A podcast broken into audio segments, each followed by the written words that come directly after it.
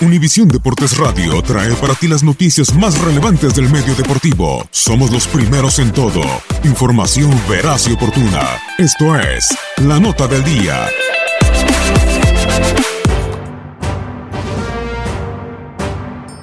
A falta de cinco jornadas por disputarse en la Eredivisie de Holanda, se pelea cabeza a cabeza por el título.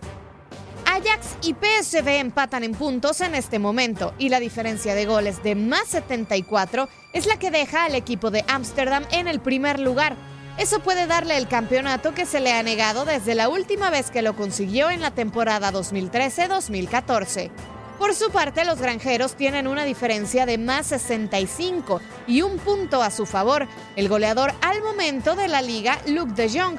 Sin embargo, Ajax también tiene lo suyo. Dusan Tadic le sigue los pasos en anotaciones.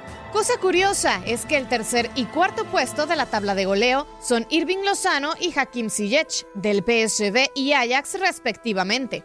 Dominando en prácticamente todo, el calendario que le resta a estos equipos es similar.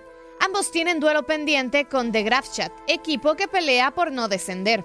Escuadras de media tabla como Den Haag y Groningen y quizá algunos que generen mayor peligro como el AZ Akmar para el PSV en la jornada 34 y Utrecht para el Ajax, de igual manera en la última fecha de la Liga de los Tulipanes.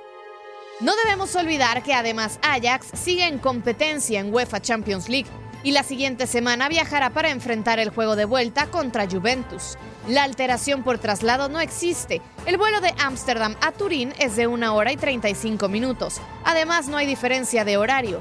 Pero el desgaste deportivo es considerable, además de lo anímico que puede jugarles a favor o en contra según sea el caso de seguir o no en dicha competencia europea.